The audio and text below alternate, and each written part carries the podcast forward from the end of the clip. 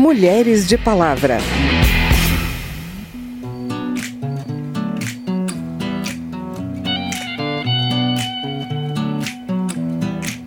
As flores resistem à tempestade e cantam por becos, esgotos e bares.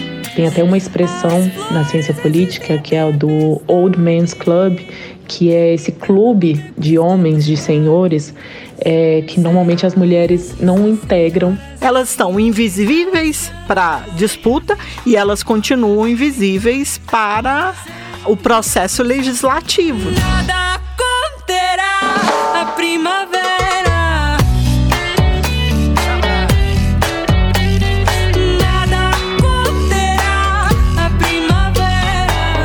Dia 1 de fevereiro marcou o início de uma nova legislatura e a posse das deputadas e dos deputados na Câmara.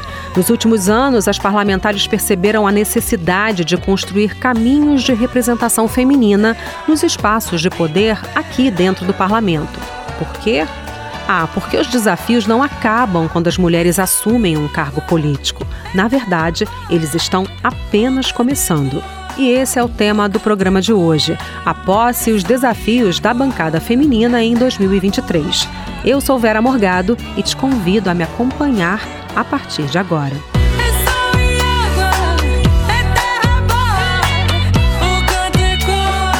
Os próximos quatro anos, a bancada que tomou posse representa o maior número de deputadas da história, 91 mulheres, mas que são apenas 18% dos 513 parlamentares que compõem a casa. A nova coordenadora da bancada é a deputada Luísa Canziani, do PSD do Paraná, que assumiu o segundo mandato na Câmara. E a mesa diretora vai ter apenas uma mulher na sua composição.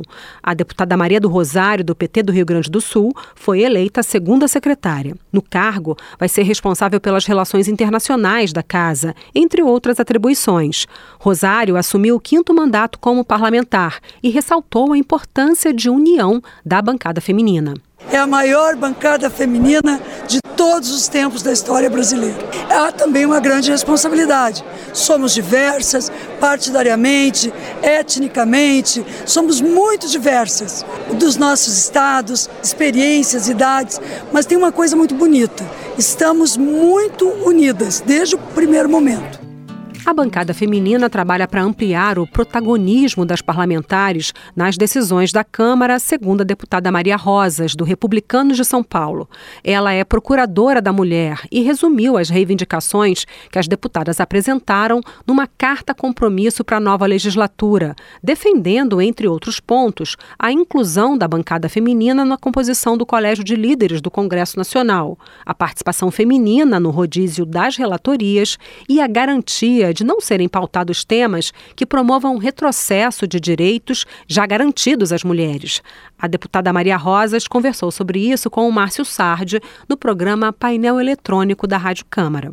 Para ter é, uma ideia da baixa representação feminina nos órgãos da casa, na história da Câmara, somente em oito legislaturas as mulheres foram membros da mesa diretora.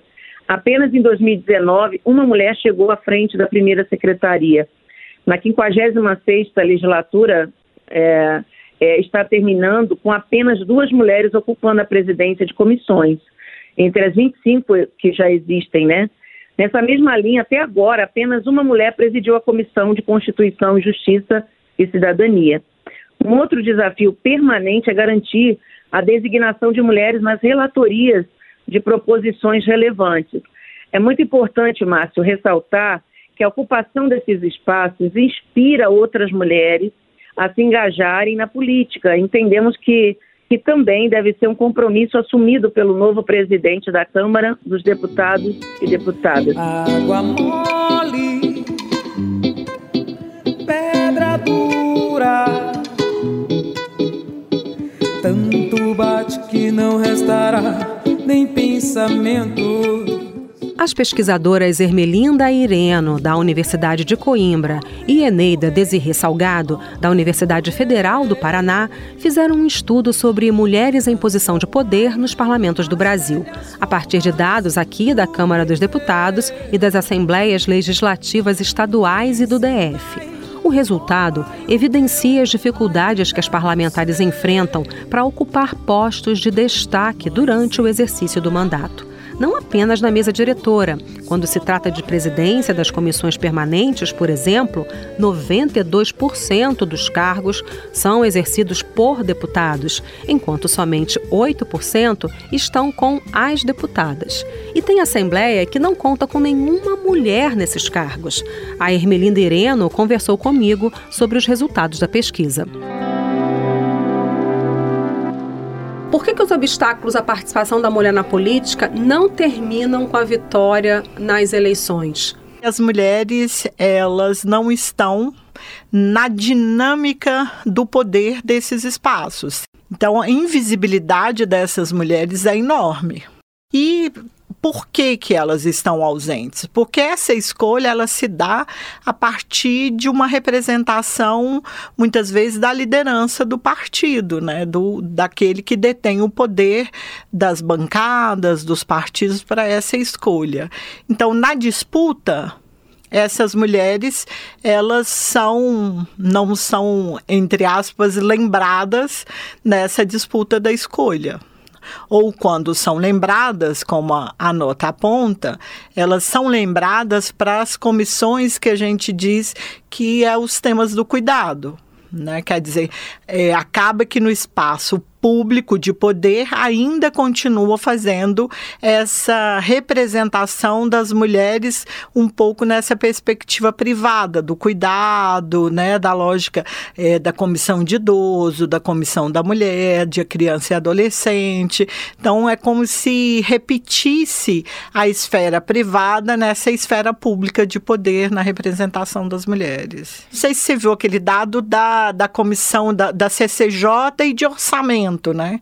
É escandaloso, né? Quase 70% dos estados não tem nem mulheres na CCJ, não é nem só na presidência. O que que significa isso? Os homens, eles estão em todos os espaços, né? E para as mulheres, é, o que que vai restar para ela? O gabinete, porque o gabinete dela, ela, ela conquistou ali no voto, então ninguém tira. O restante é uma briga constante para essas mulheres estarem nesses lugares, né? Claro que as barreiras para entrar, elas são muito maiores. O que a gente está querendo apontar na nota é dizer o seguinte: para além de todas as barreiras da entrada, as barreiras continuam na permanência. O fato de ser, por exemplo, eleita com grande, grandes votações, a gente teve algumas mulheres que foram as mais votadas nos seus estados. Esse capital político que vem das urnas faz alguma diferença aqui no caso das mulheres, você acredita? Na hora do cotidiano, nessa máquina né, que é fabricada aqui do poder, que é, é, é, é bem masculino, né? Ela acaba sofrendo todas as discriminações que as demais tiveram. Então, a não ser que a bancada é muito pequena e se escolhe ela como uma liderança e que ela vai tendo visibilidade, mas isso não significa que ela não vá sofrer violência política de gênero, que ela vai sofrer outras questões. Então, a expressiva votação, na minha opinião, ela não blinda essa mulher para que ela não sofra as discriminações de gênero aqui na Câmara Federal ou nas casas legislativas. E uma bancada mais diversa, como essa que a gente acabou de eleger agora, uma bancada feminina com mais mulheres negras, mais mulheres indígenas e pela primeira vez com mulheres trans. Isso aumenta a força da bancada feminina ou torna a construção de consensos e, portanto, de ações em conjunto mais difíceis? Ah, eu, eu, eu, sempre acredito na, na diversidade. A diversidade ela é incrível. É claro que ela impõe novas posturas, novas, novos acordos, mas a experiência que eu vi dos estados é que, de fato, elas têm atuado como uma bancada conjunta, como aqui na Câmara Federal, a partir da Secretaria da Mulher também, é, porque as mulheres perceberam, né? Ou elas atuam enquanto sujeito coletivo, né, dessa, dessa uniformidade, elas não dariam conta de sobreviver. Para a pesquisadora Ermelinda Ireno, o estudo não deixa dúvidas. É necessário construir mais políticas afirmativas para que as parlamentares consigam exercer seus mandatos plenamente. A criação da Secretaria da Mulher da Câmara, por exemplo, garantiu a participação de uma representante da bancada feminina no Colégio de Líderes. A Ana Cláudia Oliveira é coordenadora geral de pesquisa do Observatório Nacional da Mulher na Política, que está ligado à secretaria, e explica que as deputadas também enfrentam dificuldade de ter projetos e pautas aprovados na casa. Existe uma seleção que é feita entre os projetos que irão compor as pautas de votação, e essa seleção também tem relação com esse capital político que muitas vezes as mulheres não acumularam para poder chegar até ali. Então, para elas terem seus projetos de lei suas proposições aprovadas, ou mesmo para relatar projetos que vão ser, é, que vão estar na pauta é, de plenário, elas enfrentam maiores dificuldades. Muitas negociações feitas para que essas propostas entrem em pauta são negociações de bastidores, que culturalmente deixam as mulheres de fora. A Ana Cláudia explica mais um pouco. Tem até uma expressão na ciência política que é a do Old Man's Club, que é esse clube de homens, de senhores, é, que normalmente as mulheres não integram, não participam dos jantares que são feitos fora do, do horário de expediente, não participam das negociações que são feitas para decidir o que de fato será aprovado, o que de fato será prioritário por serem minoria, elas não participam dessas negociações, mas também por essa falta é, de acúmulo né, de capital político é, que demanda participar desses, desses espaços formais e informais de poder. No exercício do mandato, além de serem excluídas, as parlamentares também costumam ser interrompidas constantemente, são questionadas sobre sua aparência física e forma de vestir e sobre suas vidas privadas. Segundo a ONU, 82% das mulheres em espaços políticos já sofreram violência psicológica e quase metade, 40%, afirmam que a violência atrapalha sua agenda legislativa. A Procuradoria da Mulher, que é vinculada à Secretaria da Mulher, atua junto às deputadas no combate a um dos maiores entraves para a atuação feminina no parlamento, a violência política de gênero, como explica Ana Cláudia Oliveira. Nós funcionamos como um órgão que dá suporte a essas vítimas, que entre em contato com os órgãos responsáveis pela tramitação dessa denúncia para saber o que está acontecendo, além de dar visibilidade àquelas denúncias, àqueles casos de violência que aconteceram. Então, uma das atuações que a que a Procuradoria da Mulher faz em relação a isso é emitir notas de repúdio, por exemplo, quando há uma denúncia é, de violência política. Sim.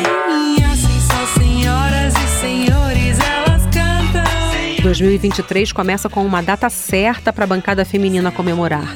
A Secretaria da Mulher completa 10 anos de existência, sendo fundamental para fortalecer a atuação em conjunto das deputadas. O que continua necessário nessa legislatura, que tem uma bancada maior de mulheres, mas ainda é marcada pela baixa representatividade feminina no Congresso. Daí a importância de atuarem de maneira conjunta, apesar das diferenças que são desejáveis e engrandecem a democracia. Nada conterá a primavera.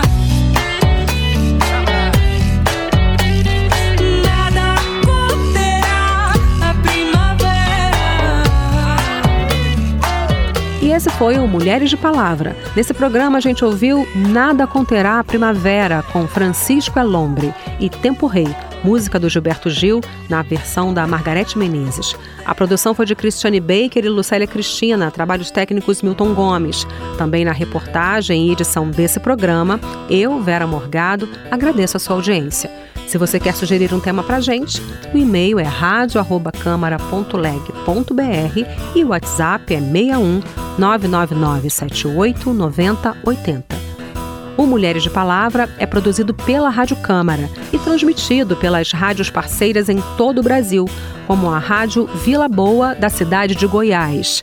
Para conferir outras edições do programa, vai lá no site radio.câmara.leg.br ou no seu agregador de podcast preferido. Tchau, até a próxima. Mulheres de Palavra.